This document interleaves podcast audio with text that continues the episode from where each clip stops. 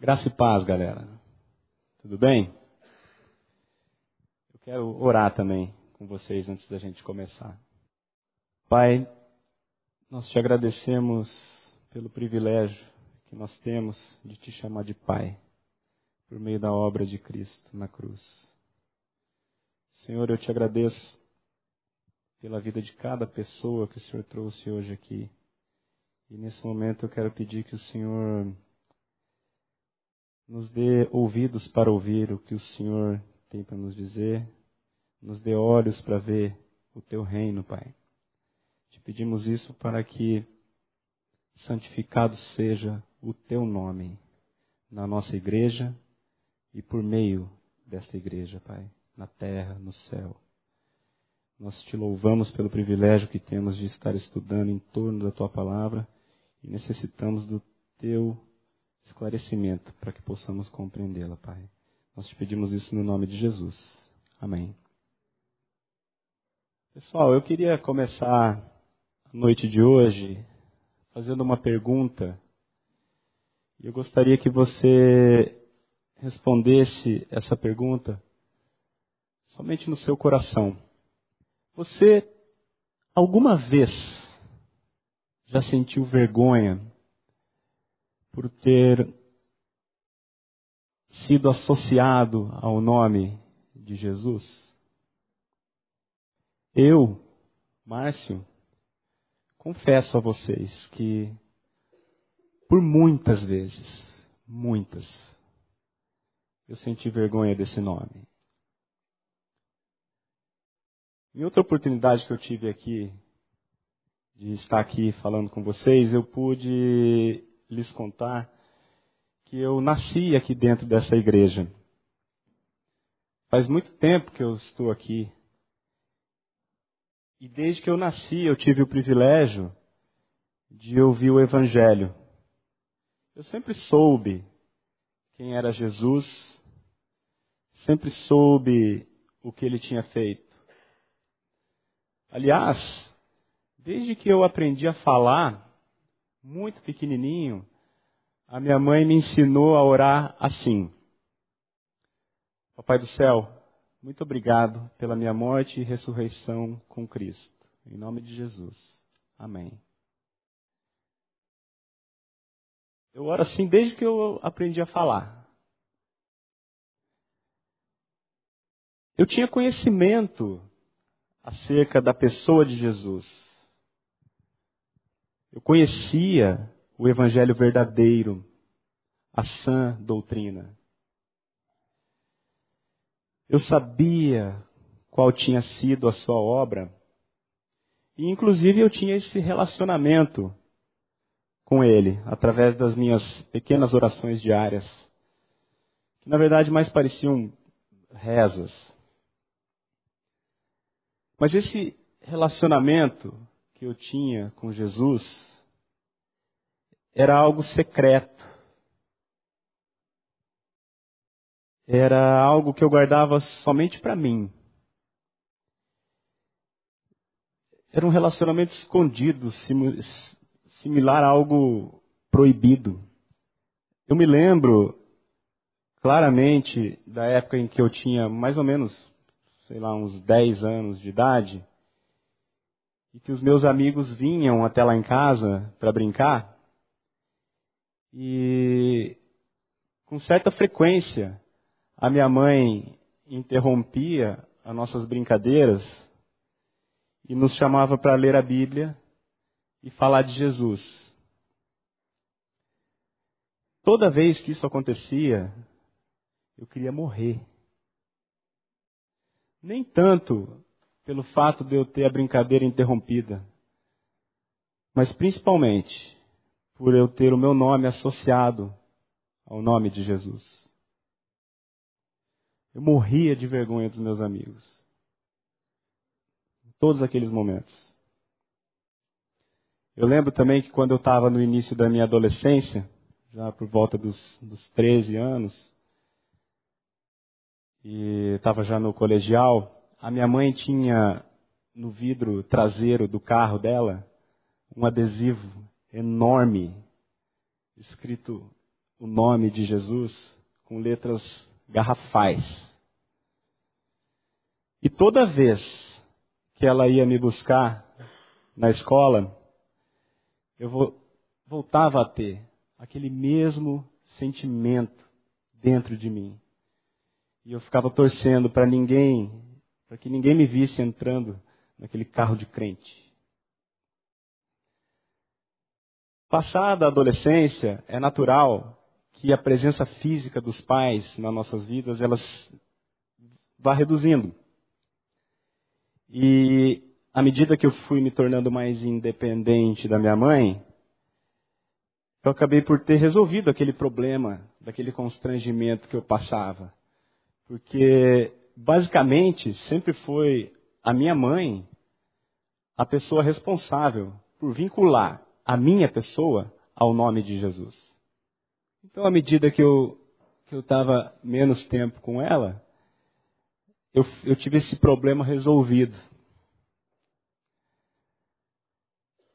Depois de adulto, então, totalmente independente dos meus pais, eu continuava com aquele meu relacionamento com Deus, com Jesus. Muito obrigado pela minha morte e ressurreição em Cristo, em nome de Jesus, amém. Mas eu sempre mantendo aquele relacionamento só para mim. Porque toda vez que esse relacionamento vinha a público, eu era vergonha na certa. Como se eu estivesse fazendo algo idiota. Ou algo que fosse errado. Eu não sei se com vocês já aconteceu isso. Espero que não. Mas comigo foi bem assim que aconteceu. E a pergunta que eu faço é: por que que isso é assim? Por que que o nome de Jesus me causa escândalo?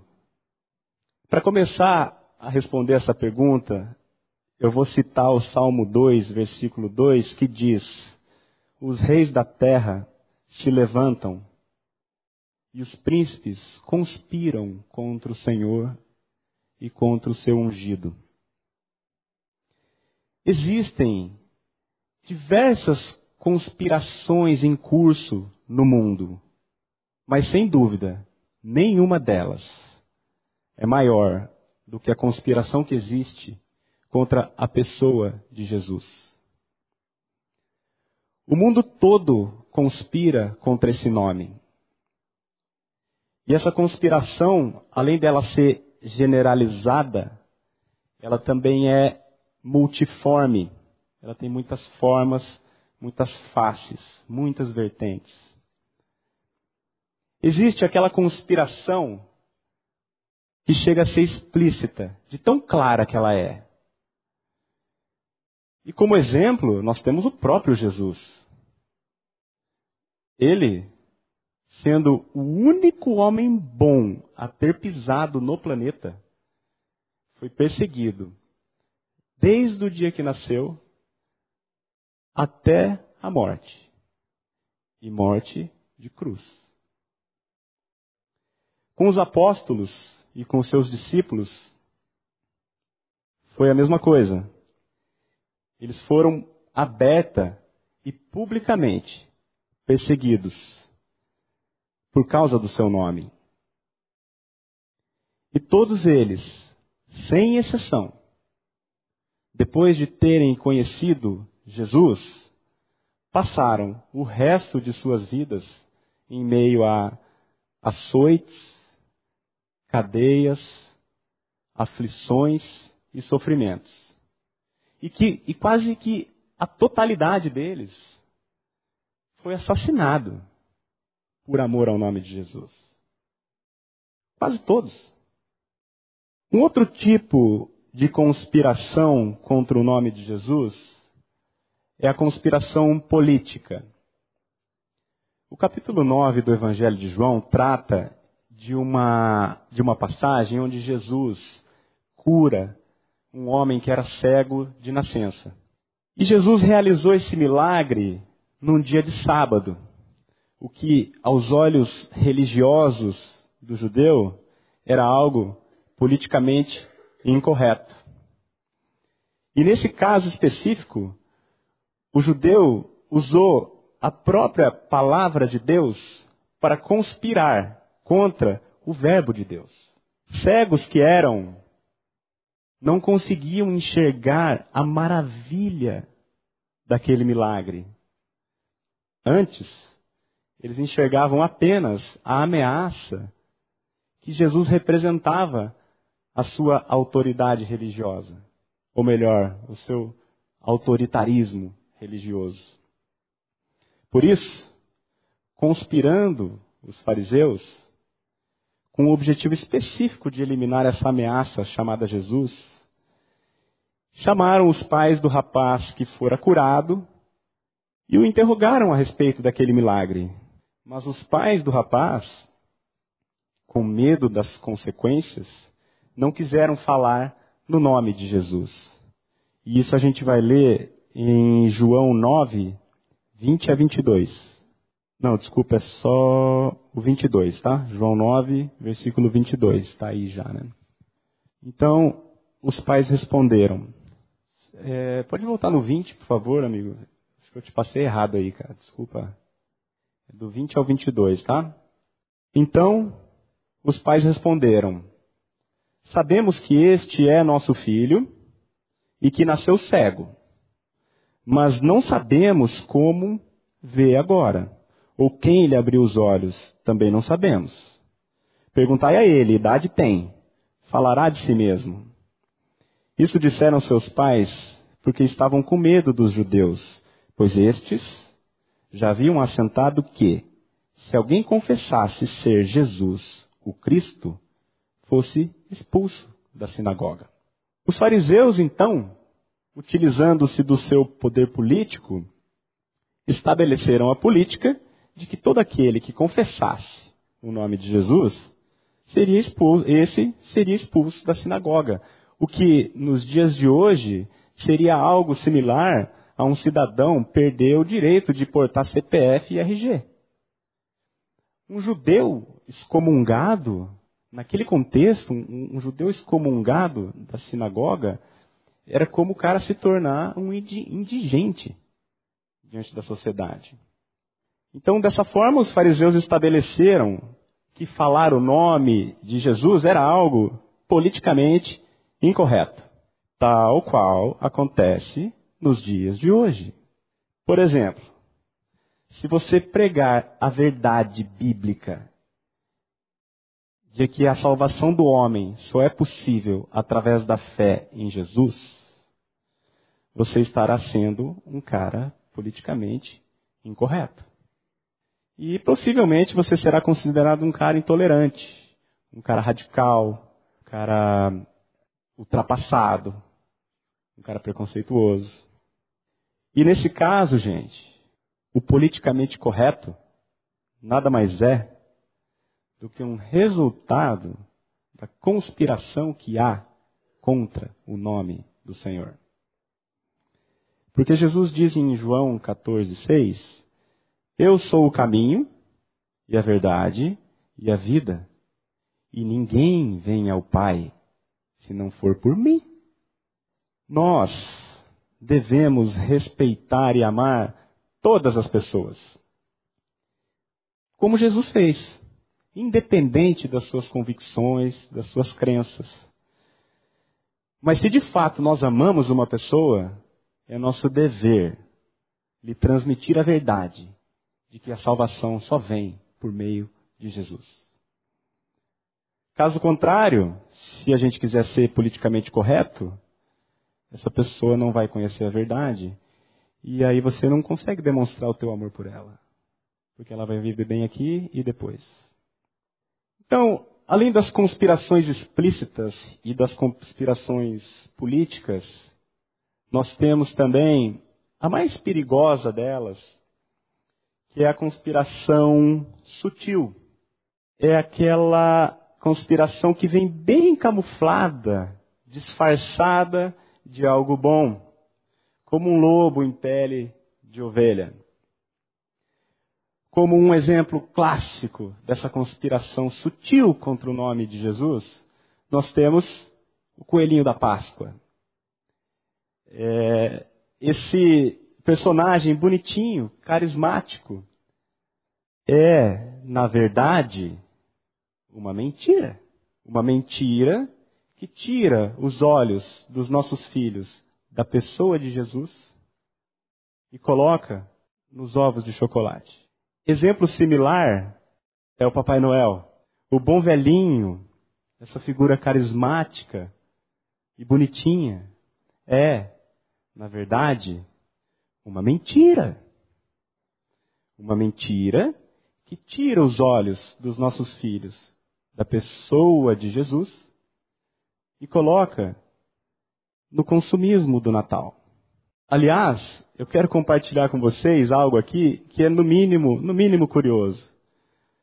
Quando eu estava montando esse estudo aqui para falar com vocês, eu, eu uso Word e quando eu escrevi a palavra Papai Noel com letra minúscula, o corretor automático do, do programa sublinhou a palavra Noel em vermelho e sugeriu para mim que eu a substituísse por Noel com letra maiúscula. E nesse momento, nesse exato momento, o Espírito me falou para eu escrever Jesus com letra minúscula, para ver o que, que ia acontecer. E adivinha o que aconteceu? Nada. Não acontece nada. E aí, por curiosidade, eu escrevi mais três, três nomes eminentes. Eu escrevi lá Gandhi, escrevi Maomé e escrevi Kardec. E nesses três casos, ele não só me sugeriu a correção, como ele já corrigiu automático. E aí, continuando ainda, gente, eu escrevi Jesus, com letra minúscula, escrevi Cristo, com letra minúscula, e escrevi Deus, com letra minúscula. As três permaneceram minúsculas e nada. É no mínimo curioso. No mínimo curioso. Ainda no campo da conspiração sutil, nós temos a própria religião, que, travestida de algo bom, vem enganando milhões e milhões de pessoas ao redor do mundo e ao longo dos tempos, colocando no homem a responsabilidade pela sua salvação, anulando dessa forma a obra de Jesus Cristo na cruz. E reduzindo também dessa maneira a importância do seu nome. Muitos, eu sei que muitos podem pensar que toda essa história de conspiração pode ser paranoia da minha cabeça. Mas lembrem-se também, toda conspiração, para ser efetiva, ela deve reputar aquele que a descobriu como louco. O fato é que a palavra de Deus declara que o mundo conspira contra o nome de Jesus. E por isso, esse nome sempre trará sérias implicações àqueles que o carregam. Eu gostaria de ler com vocês João 15, versículo 20 e 21. O que Jesus diz: Lembrai-vos da palavra que eu vos disse: não é o servo maior do que o seu senhor. Se me perseguiram a mim, também perseguirão a vós outros. Se guardaram a minha palavra, também guardarão a vossa. Tudo isto, porém, vos farão por causa do meu nome. Porquanto, porque não conhecem aquele que me enviou. Portanto, gente, quando nós perguntamos o porquê de o nome de Jesus nos causar escândalo?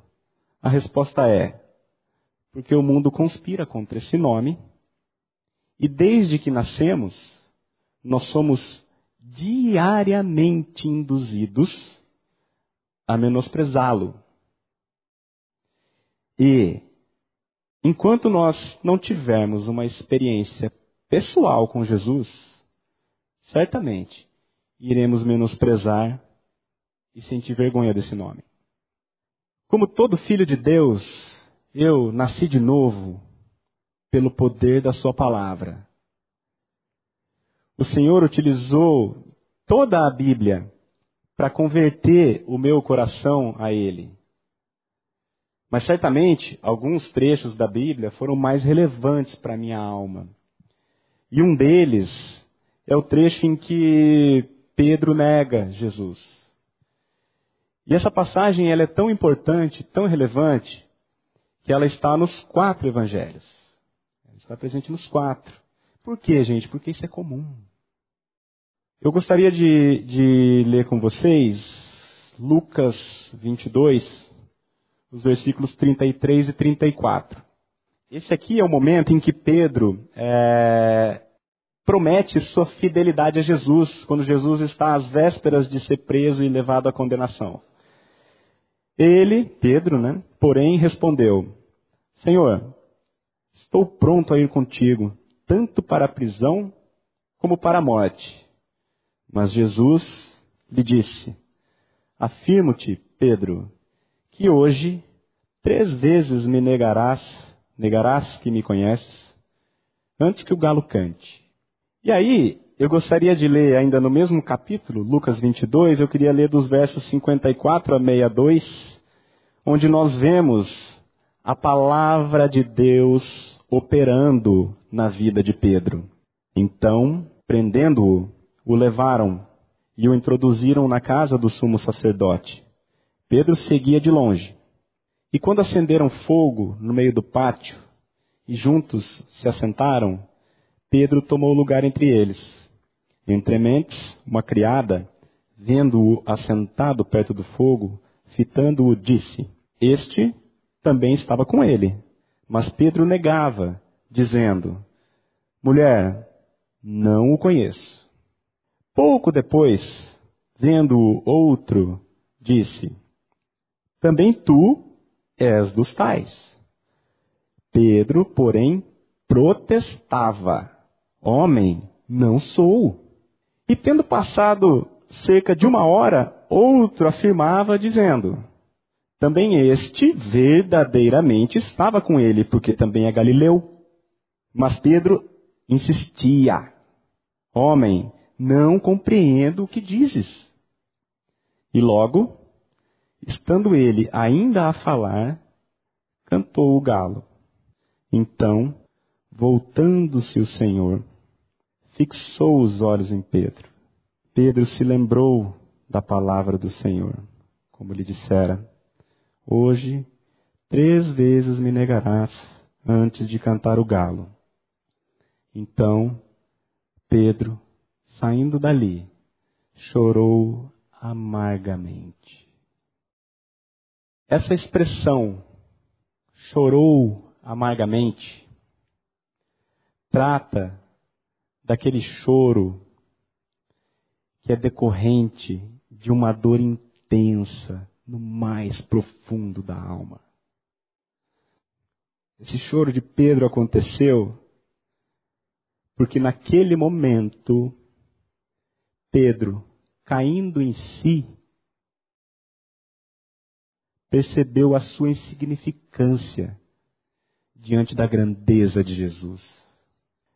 Qualquer outro homem no lugar de Jesus teria, ao ver Pedro fracassando, teria dito: Tá vendo? Não te falei que você ia me negar, seu covarde. Mas Jesus, na sua grandeza, voltou-se para Pedro e, fixando os olhos nele, sem abrir a boca, disse a Pedro tudo o que Pedro precisava ouvir. Pedro, eu te amo. Nada do que você fizer ou deixar de fazer vai mudar o meu amor por você. Pedro foi um dos discípulos mais próximos de Jesus. E ele conviveu intensamente com o Senhor Jesus durante todo o seu ministério. Mas foi somente nesse dia, por meio daquele olhar, que Pedro finalmente conheceu o Senhor. Pedro, antes disso, ele tinha conhecimentos acerca de Jesus. Mas nesse dia, os olhos de Pedro viram Jesus, o Cristo, a grandeza de Jesus. Essa passagem da Bíblia, ela é muito marcante para mim, porque o olhar de Jesus para Pedro foi o olhar de Jesus para mim. Jesus derramou a sua alma em meu favor e eu o neguei durante toda a minha vida. E como um louco, eu sentia vergonha do nome dele. Entretanto, isso jamais mudou o amor dele por mim. E um amor dessa grandeza é constrangedor demais para mim. Jesus, sendo Deus e, portanto, onipotente, ele teria poder suficiente para nos converter a Ele num piscar de olhos. Contudo, Ele não faz isso através do seu poder, mas Ele o faz através do seu amor. O amor de Cristo nos constrange. Dito isso, eu volto àquela pergunta: por que o nome de Jesus nos causa escândalo? Resposta: primeiro, porque o mundo conspira contra o Senhor. E segundo, porque nós não conhecemos o Senhor e a sua grandeza. Somente quem conhece Jesus é capaz de suportar as consequências que esse nome traz. E quando eu digo conhecer, não é ter conhecimentos acerca de, mas é conhecê-lo pessoalmente, como Pedro o conheceu naquele dia. Quando o amor de Cristo nos constrange a amá-lo, então nós passamos a ver o seu nome como de fato ele é. E eu quero ler com vocês o texto que está em Atos, capítulo 5, versículos 40 ao 42. Chamando os apóstolos, açoitaram-nos e ordenando-lhes que não falassem em o nome de Jesus, os soltaram. E eles se retiraram do sinédrio, regozijando-se por terem sido considerados dignos de sofrer afrontas por esse nome. E todos os dias, no templo e de casa em casa, não cessavam de ensinar e de pregar Jesus, o Cristo. Eu já senti vergonha pelo nome de Jesus, mas pela graça de Deus, as coisas velhas já passaram e eis que tudo se fez novo na minha vida. Por fim, gente, eu gostaria de encerrar com um texto onde Deus Pai dá a sua perspectiva acerca do nome de Jesus. Está em Filipenses 2, de 5 a 11. Tende em vós o mesmo sentimento que houve também em Cristo Jesus, pois ele, subsistindo em forma de Deus, não julgou como usurpação o ser igual a Deus. Antes, a si mesmo se esvaziou, assumindo a forma de servo, tornando-se em semelhança de homens e, reconhecido em figura humana, a si mesmo se humilhou, tornando-se obediente até a morte e morte de cruz. Pelo que também Deus o exaltou sobremaneira e lhe deu o nome que está acima de todo nome, para que ao nome de Jesus se dobre todo o joelho, nos céus, na terra e debaixo da terra, e toda língua confesse que Jesus Cristo é Senhor, para a glória de Deus Pai. Engrandecido seja o nome do Senhor Jesus pelos séculos dos séculos. Amém? eu cheguei aqui, é, peguei a, a, galera do louvor meio de surpresa. Tem um louvor maravilhoso, que é, na verdade é esse texto que a gente acabou de ler em música. E eu queria que vocês se levantassem para a gente louvar o Senhor e o nome dele. Deus abençoe a todos vocês. A mensagem que você acabou de ouvir faz parte do Ministério de Comunicação Palavra da Cruz. Temos um grande acervo de estudos bíblicos em áudio e vídeo. Distribuímos também gratuitamente o jornal mensal Palavra da Cruz. Entre em contato conosco pelo fone 0 operadora 43 33 728900 ou pelo e-mail livraria@piblondrina.com.br. Visite-nos pelo site www.livrariapiblondrina.com.br ou acesse www.piblondrina.com.br. Graça e paz.